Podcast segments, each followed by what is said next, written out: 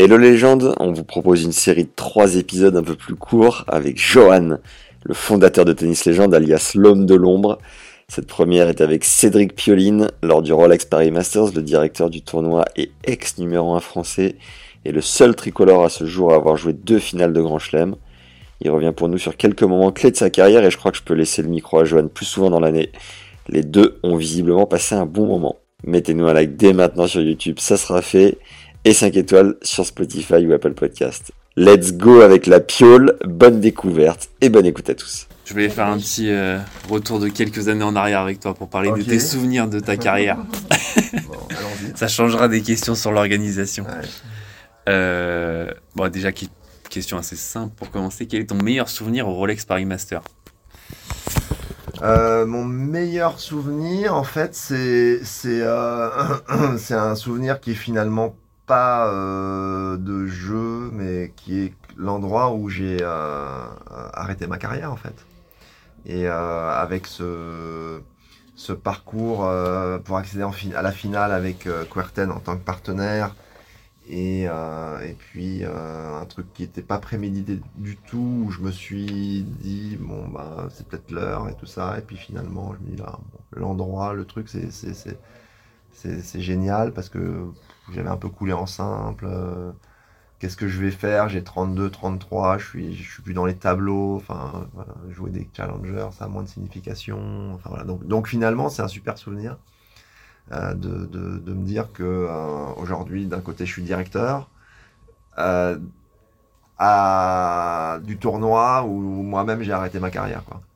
T'avais pas choisi, t'as as décidé sur un coup de tête, enfin euh, pas sur un coup de tête, mais. Bah, en fait, le, contexte de l'époque, c'est que c'était en 2002 et en 2002, on était en finale donc de la Coupe Davis. Euh, c'était les Russes euh, en finale, d'ailleurs dans la salle. Et je me battais pour me dire, alors je savais qu'en simple j'étais mort, mais que pourquoi pas en double, comme l'année précédente, 2001, qu'on avait gagné, on avait gagné la Coupe Davis contre l'Australie. Et, et puis quand j'ai, en fait, j'ai compris que, hum, que je ne serais pas concerné. Euh, c'est là où, je, me suis un peu posé en disant bon euh, où est-ce que j'en suis? Donc 2002 euh, j'ai 33 ans qui était tard à l'époque. Aujourd'hui c'est moins tard mais c'était tard à l'époque. Et puis voilà quoi. C'est venu assez naturellement en se disant bon les efforts pour revenir pour regagner le classement le truc je vais avoir donc 34 35 qu'est-ce que le temps de revenir, c'est pratiquement une année, euh, et donc ça me pousse à 34. Euh, tu vois, enfin pour aller où quoi, tu vois, il y avait plus de, il y avait plus de, il y avait plus de chemin en fait. Et les, le public, il était au courant ou enfin il s'est passé quelque chose pour ta, fin de carrière Bah en fait, euh, non pas vraiment, si ce n'est que, que le, le, lors du, du discours là de, des, de la finale, euh, je sais pas comment ce que j'ai dit et quoi, mais les gens ont senti. Et, euh, et on commençait à dire ah non non non euh, ah non non non reste encore euh, truc et puis ils ont senti et puis c'est là où moi j'ai j'ai j'ai annoncé que voilà que c'était le moment pour moi de d'arrêter, mais donc c'était pas organisé en fait. à l'inverse, quel est ton plus mauvais souvenir à Bercy? Mon plus mauvais souvenir, euh, j'ai eu, euh, j'ai eu deux matchs de mémoire, un, contre, Rafter et un contre euh, Chang, où j'ai eu balle de match les deux fois, donc pour avancer dans le tableau, puis contre quand même des joueurs de l'époque qui étaient les top top, qui, donc c'est pas des bons souvenirs parce que en fait d'une manière plus globale, en fait, j'ai jamais réussi à. Mon meilleur résultat, c'est quart de finale. Et j'ai jamais réussi à, bien jouer alors que c'était indoor, une surface qui me convenait. il y avait plus ou moins un peu les éléments où j'avais bien joué dans plein de conditions similaires. J'ai jamais réussi à bien jouer ici. Donc ça, c'est un regret pour moi. Il y a le fameux épisode évidemment avec Kafelnikov où euh, tu pars en faisant un bras d'honneur. Est-ce que tu peux rappeler pour les plus jeunes qui connaissent pas forcément cette histoire, qu'est-ce qui s'était passé pendant la rencontre? Ouais, c'était c'était un contexte particulier. C'est vrai qu'il y avait il y avait eu un, petit groupe de spectateurs qui en fait avaient vraiment fait tourner le match euh, euh, parce que en fait c'était je pense que c'était pas des fans de tennis. et qui était là pour perturber en fait. Perturber, en fait le, la salle, pour ceux qui, qui, qui, sont, qui sont déjà venus quand on la voit la télé, en fait c'est un, un noir sale en fait, et les tribunes, surtout, les, surtout le haut, on voit pas, on sait pas, on, on sait pas, on lève la tête, mais on voit du noir, quoi. et donc ça a fait tourner le match, et c'est vrai que euh, euh, c'était décevant pour moi, quoi. Décevant de se dire, ah, euh, on est en France, et finalement, j'ai pas, ou je n'avais pas la prétention de penser que tout le monde pouvait être fan de Pioline ou m'aimer en tant que joueur. Mais de là à aller dans l'excès inverse, d'arriver à faire tourner un match euh, en France sur ce type de comportement, c'était, j'avais trouvé ça too much, quoi. Il a pendant longtemps eu la réputation d'être un public assez dur, parfois impitoyable, comme tu, comme l'as dit. Est-ce que tu penses que c'est toujours le cas ou ça s'est euh, calmé? Je pense que ça s'est lissé dans le temps, euh, que ça s'est beaucoup calmé, même si il y a, c'est toujours un public qui est très chaud, mais beaucoup plus porté sur justement le sport, quoi le sport avec euh, euh, très réactif à, au show qu'ils voient quoi. Et plus le show est bon, plus ils sont chauds. chaud chaud. Euh, deux orthographes différents. mais mais donc ça c'est oui ça c'est un petit peu ça un petit peu lissé mais on est on est quand même sur quelque chose quand même toujours de très très réactif et puis le l'indoor euh, accentue aussi l'effet. Hein, caisse de résonance, euh, toujours euh, plus, plus, plus. Tu es le seul joueur français à avoir fait deux finales de Grand Chelem dans l'Air Open. Est-ce que Pete Sampras lui en veut un peu d'avoir été. ah, bah, il y a toujours. Enfin, toujours. Souvent, quand on reprend l'histoire du tennis qu'on connaît, il y a souvent eu, enfin, pendant certaines périodes, des dominants. Moi, mon dominant, c'était euh, Sampras, comme euh, euh, Federer a été le dominant et Roddick d'ailleurs l'a déclaré hein, en disant s'il n'y avait pas eu Federer, j'aurais un palmarès bien plus riche avec probablement d'autres titres du Grand Chelem. Et peut-être que moi-même, si j'avais pas eu Sampras, j'aurais au moins un tournoi du Grand Chelem dans mon, à mon palmarès. c'est sûr que il était, comment dire, bah, un peu injouable, quoi. C'est celui qui gagnait le plus, quoi. Donc moi, j'ai jamais vraiment... Il m'a toujours posé d'énormes problèmes. Les deux fois en finale, c'était lui. Euh, c'est vrai que c'est pas... Euh, d'un côté, évidemment, c'est un souvenir incroyable quand tu te dis... Euh, voilà, on part à plat à 128 et on arrive... il en reste deux et puis tu fais partie de ces deux-là. C'est hyper gratifiant. Et en fait, tu te dis, mais je suis tellement proche, quoi, que, quel dommage aussi, quoi. Donc, il c'est un mélange, quoi. C'est un mélange, mais c'est, c'est quand même, euh, ce sont deux, deux, deux aventures euh, qui, qui, qui, sont incroyables, quoi. 25 ans après, enfin, entre 20 et 30, ans après, est-ce que tu, ça t'arrive à faire de repenser à ces finales? Ou c'est totalement du passé? Euh, Très rarement. Je vais pas dire jamais, mais, très rarement. Euh, alors, soit il y a un élément déclencheur, comme là, on en parle et on se replonge, mais de moi-même, c'est quand même euh, extrêmement rare. Ou alors. Euh, ou alors parce que je suis amené à aller sur site, quoi. À l'US Open, à Wimbledon et donc d'un coup, tu as, des flashbacks Tu as des trucs qui reviennent en disant, bon, un, déjà, euh, qu'est-ce, que les stades ont changé déjà? Ça, c'est quand même l'évolution euh, sur 25 euh, ans, elle est, elle est spectaculaire. Et puis, et puis ouais, de se dire, tiens, ah ouais, ouais, quand même, j'ai performé ici, quoi, c'est, pas mal, quoi. Donc, tu te souviens des petites sensations quand même ou bon, ça, ça disparaît. Ça, ça, ça, a tendance quand même. Je vais être honnête, chaque année qui passe, ça baisse, quoi. Rien à voir, mais euh, moi j'adore cette, euh, ce moment. Tu es réputé pour avoir, fait, pour avoir fait une analyse la plus folle du, en 96 contre Rios, où tu sors à la fin du match et tu dis je l'ai fait voler en éclats. Et, ça, je pense qu'on en a reparlé plein de fois après. Ouais, c'est resté, c'est resté, c'est marrant. C'est resté. C'était, mais euh, comment c'est venu cette analyse? Enfin, C'était à chaud comme ça C'est qu'en fait, en fait Enfin, j'imagine que dans toutes les générations et tout il y, a, toujours des, joueurs qui sont plus ou moins sympathiques. Et Rio, c'était pas. Euh, souvent, souvent c'est par. Euh, par. Pas forcément d'ailleurs par pays, mais par langue en fait. Un peu les hispaniques ensemble, les anglo-saxons, les français, donc avec, je sais pas, les belges ou tout ça, et puis, voilà. Et donc même, même avec les hispaniques, Rio, si les autres, ils disaient, bon, enfin bon, bref, il n'était pas, c'était pas le plus sympathique. Et c'est vrai qu'il avait ce côté, euh, euh, cette, arrogance qui faisait que tu avais envie de. Avais, avais, on est toujours motivé, évidemment, quand on rentre sur un cours, mais ce, surplus de motivation, et, euh, il s'est trouvé que j'avais fait un, gros match pour le battre alors qu'il était dans les cinq premiers, j'imagine, où ça avait été même à sens unique d'ailleurs, plutôt si je me souviens bien, alors je sais plus le score, mais enfin je me souviens que je l'avais quand même bien dominé. Et donc j'ai eu ce truc qui est sorti, je sais pas de nulle part, sur l'adrénaline à la fin du match, puisque c'était euh, interview euh, de, ouais, en sortie de cours, donc vraiment, je sais pas, très proche de la fin du match. Donc tu es encore, euh, tu es en haut quoi, tu vois, et puis centrale de Roland, je sais plus, je pense que c'était un huitième, donc peut-être pour aller en quart, je dirais ça. Ouais, je crois que c'est ça. Euh, donc, euh, donc ouais, un peu sur. Euh, puis c'est sorti quoi.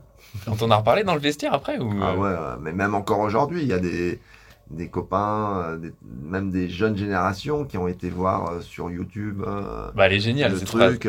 mais attends, mais t'as dit ça, mais c'est incroyable. Bah, en fait, c'est jamais quasiment arrivé après. Enfin, une Non, mais imaginons, imaginons que ça se passerait aujourd'hui, avec les réseaux sociaux, ça serait, alors je sais pas si ça deviendrait viral, mais ça, ça serait euh, amplifié, quoi. Alors que là, bon, c'était le contexte de l'époque, avec euh, euh, les, médias de l'époque, savoir l'interview télé, et puis en fait, ensuite, un peu de radio, et t'attendais le lendemain dans la presse écrite, quoi. Donc là, c'est plus, c'est plus le même modèle, quoi.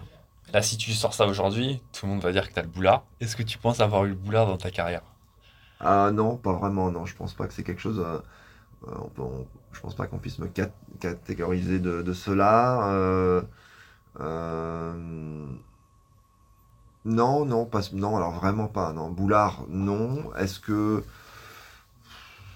Est-ce qu'on dirait aujourd'hui ça Oui, probablement certaines personnes. Après, quand moi, par rapport à la personnalité que, que j'ai, je pense pas qu'on puisse me mettre là-dedans. Quel était ton meilleur ami sur le circuit à l'époque? Amis, euh, amis, je sais pas si ça va jusque-là. enfin, il y avait plein. Moi, je m'entendais bien avec plein de, de, gens, que ce soit des Français, bien entendu, mais euh, aussi, euh, en fait, j'avais, plein de. Les Espagnols, je me suis toujours bien entendu avec eux, du type les, les après, il y a Moya qui est arrivé, qui est un peu plus jeune que moi. les, les Sud-Américains, je m'entendais bien. Même. Enman, Sudaf, Sud-Africain, Wayne Ferreira, je m'entendais très bien. Todd Martin, je m'entendais très bien. Euh, donc moi j'avais... voilà, quand t'es quand même, euh, je sais pas, 7-8 euh, mois quand même sur la route, hein, c'est à peu près ça. C'est long. donc si... puis selon les tournois, évidemment, on participe pas forcément tous au même, à part les, à part les grands chelems et des, des masterminds, même si à l'époque ça s'appelait pas comme ça. Et tu, voilà, vaut mieux avoir quand même des bonnes, des bonnes connexions avec certaines personnes parce que sinon, sinon, c'est très long. Qui était le genre le plus drôle dans le vestiaire à l'époque Drôle Drôle. Hein. Le déconneur. Drôle, qu'est-ce qu'il y avait qui déconnait euh, les, les, les... il y avait les Russes aussi. Hein. Les, Russes qui étaient euh, bah, assez, assez un peu cette, ce petit côté foufou, quoi. qu'a fait le Marat après, quand il est arrivé, même s'il est plus jeune, mais euh, ça, c'était un peu les. Ouais, c'était. Ça mettait de l'ambiance. Dans le vestiaire? Ah ouais, ouais. C'est dans. T'as des petits exemples ou, euh, Exemple. Euh, non, ça, ça, remonte maintenant à un certain temps, mais. Non, mais je sais pas, sur l'ambiance le, l'ambiance que ça pouvait mettre, l'atmosphère, le. le truc, c'est qu'en fait, quand t'es dans le vestiaire, tu, tu. En fait, tu fais que passer dans un vestiaire, quoi. Tu viens te changer, de doucher tu poses tes affaires parce que tu as ton casier, euh, tu prépares ton match ou tu sors de ton match. Donc en fait, c'est que des lieux, lieux, de passage en fait. Et, c'est vrai que quand tu sens qu'il y a une vibe, comme on dit, euh, c'est plus agréable. quoi. Est-ce qu'il y avait un joueur un peu réputé pour être fou? Fou, euh, fou, fou, fou, fou. Qu'est-ce qu'il y avait comme. Bah, il y en a un qui a, qui a montré un exemple, euh, quand même, d'ailleurs, là-dessus, assez euh, unique, d'ailleurs. Je pense que c'est jamais arrivé depuis. C'est Tarango, à l'époque, qui était un peu, un, peu bizarre, quoi, un peu psycho. excessif, un peu psycho. C'était son surnom. Hein. Euh, donc, donc, ouais, je pense qu'on peut, je pense que c'est la, bonne personne à citer, en tout cas, Est-ce que tu te souviens du plus gros pétage de plomb de ta carrière? Est-ce que tu as un exemple en tête? Euh, plus gros pétage de plomb. Euh, je dirais que. sur le cours, euh, bah, de toute façon, le truc c'est de péter les plombs. si tu pètes trop les plombs, tu sors du cours, hein, ce qui est, d'ailleurs normal, hein, je pense que c'est une bonne chose. Mais non, après, c'est plus dans des, dans des entraînements ou un moment, justement, parce que c'est et puis en plus l'image, l'image et l'exemple. Si tu veux, je pense que même si, alors moi, j'ai vieilli, mais quand tu joues, t'es pas forcément tout le temps conscient de ça. Euh, que, ben, quand tu atteins un certain niveau, tu peux devenir l'idole de, gens et surtout de jeunes.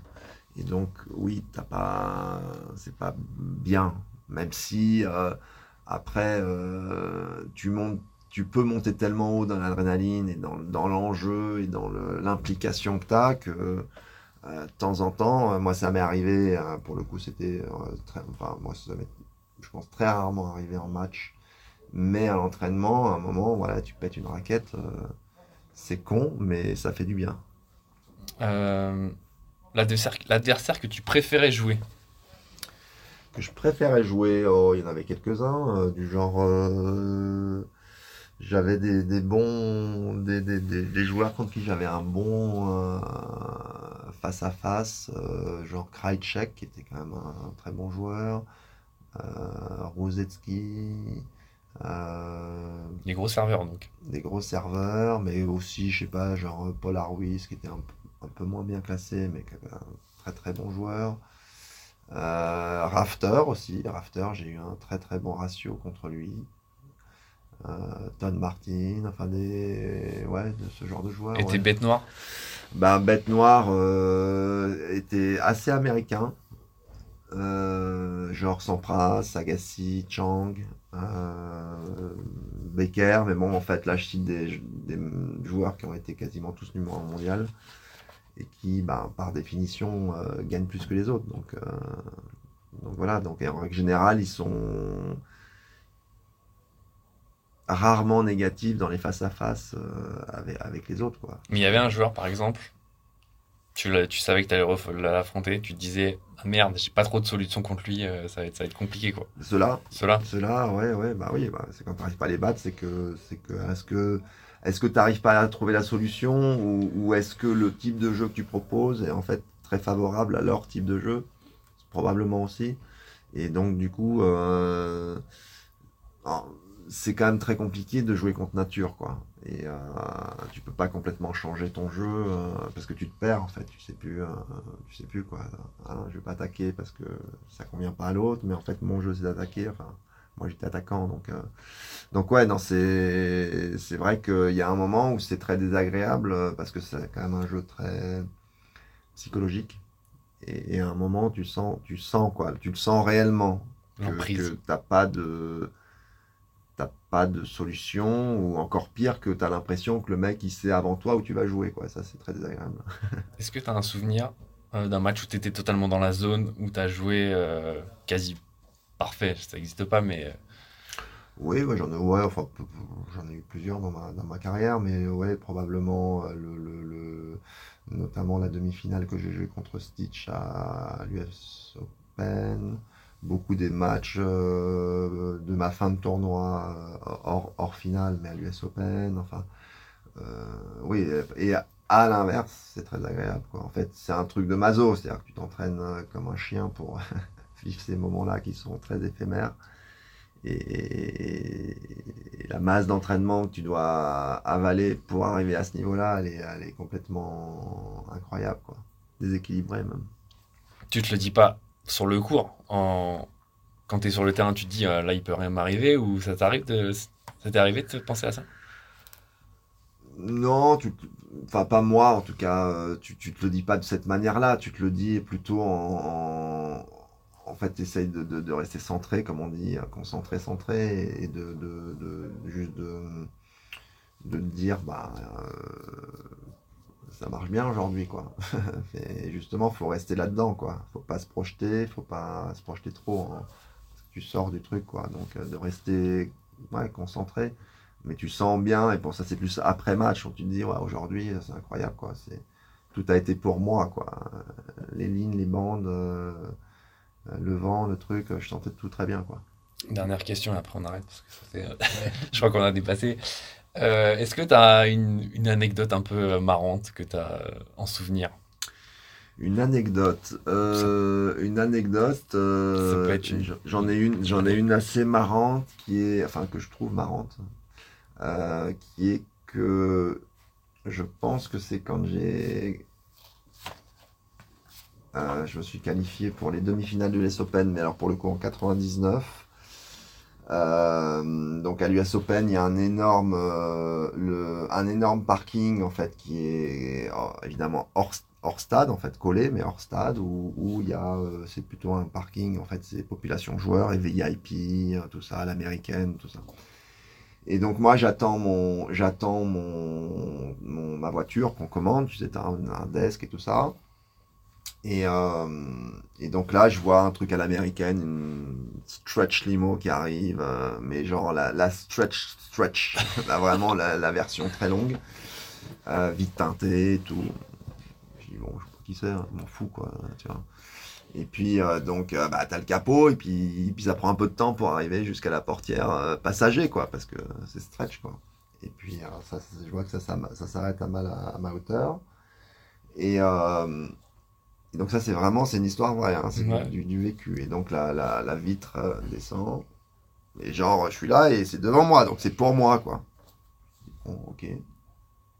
Donc, euh, puis là, je, je vois donc dans la voiture euh, Lisa, Lisa Minelli, et qui me dit ah, je viens juste de, de, de regarder ton match, c'est incroyable, super, et, et, qui me dit bah écoute, est-ce que tu veux euh, que, que, je te dépose euh, à Manhattan quoi. Donc en anglais c'est plus sympa, do you want ride, do you ride? Et donc euh, je fais why not? Et donc voilà, et donc Lisa Minelli m'a amené à mon hôtel dans sa dans sa limo, il m'a déposé quoi. Donc c'était hyper cool quoi parce que c'est vraiment le, le, le, le genre de choses d'abord qui arrivent beaucoup aux États-Unis en fait parce qu'ils ont cette mentalité de facile euh, même de, ils vont vers toi et tout qui arrive un peu moins un peu moins en Europe. Au même titre que j'ai eu une fois euh, à l'hôtel encore à New York tu vois. Euh, l'hôtel dans lequel je restais et, et, puis l'ascenseur je suis seul dans l'ascenseur il s'ouvre et, et donc il y a Syl qui rentre et euh, qui parle parfaitement français d'ailleurs, et qui fait un Ah, bonjour monsieur Pioline et tout. je le regarde et je lui fais Mais vous me connaissez quoi Parce que ah, euh, je sais plus quelle année c'était, tu vois, mais. Et euh, elle me dit, mais bien sûr, super, t'as joué 6, ça, tac, enfin, voilà. Je crois que c'est un fan de tennis. Ouais, ouais, c'est un fan de tennis, mais c'est marrant, quoi. Enfin, voilà, les, les hasards de la vie, à travers les rencontres, à travers les, les... Enfin, voilà, c'est sympa. Quoi. Voilà, donc on a eu deux même. Parfait. Super, merci. Bon, c'est là toute la semaine Ouais. Bon, cool. J'espère que ça vous a plu les légendes. Si c'est le cas, mettez un like et un commentaire sympa, peu importe où vous écoutez. Envoyez cet épisode avec la piole à un gars de cette époque, un vieux briscard qui appréciera et se remémorera les bonnes tranches en revers qui montent à 50 mètres de haut. Pense à récupérer gratuitement le guide de la raquette parfaite ainsi que 5 conseils pour un cordage optimisé, premier et second lien dans la description de l'épisode. Pour rappel, on aimerait développer à peu près le même concept sur le paddle en 2023. Si vous pensez à quelqu'un ou si vous êtes intéressé de bosser avec nous sur ce sujet très précis, envoyez-moi un mail à max at tennislegende.fr ou sur LinkedIn, Max Zamora, z ou sur Insta, Max Zamora TL ou euh, Tennis et gens de podcast. Voilà. Si là, vous n'arrivez pas à me joindre, je ne comprends pas. Hein On a tout donné. Les deux prochains courts épisodes avec Johan sont en anglais. Et je vous préviens que vous allez vous régaler. Vraiment, les invités sont hyper cool, hyper intéressants. Et sur ces belles paroles, à très vite les légendes et prenez soin de vous. Ciao. Even when we're on a budget, we still deserve nice things. Quince is a place to scoop up stunning high-end goods for 50 to 80% less than similar brands. They have buttery soft cashmere sweaters starting at $50, luxurious Italian leather bags, and so much more. Plus, Quince only works with factories that use safe, ethical, and responsible manufacturing. Get the high-end goods you'll love without the high price tag with Quince.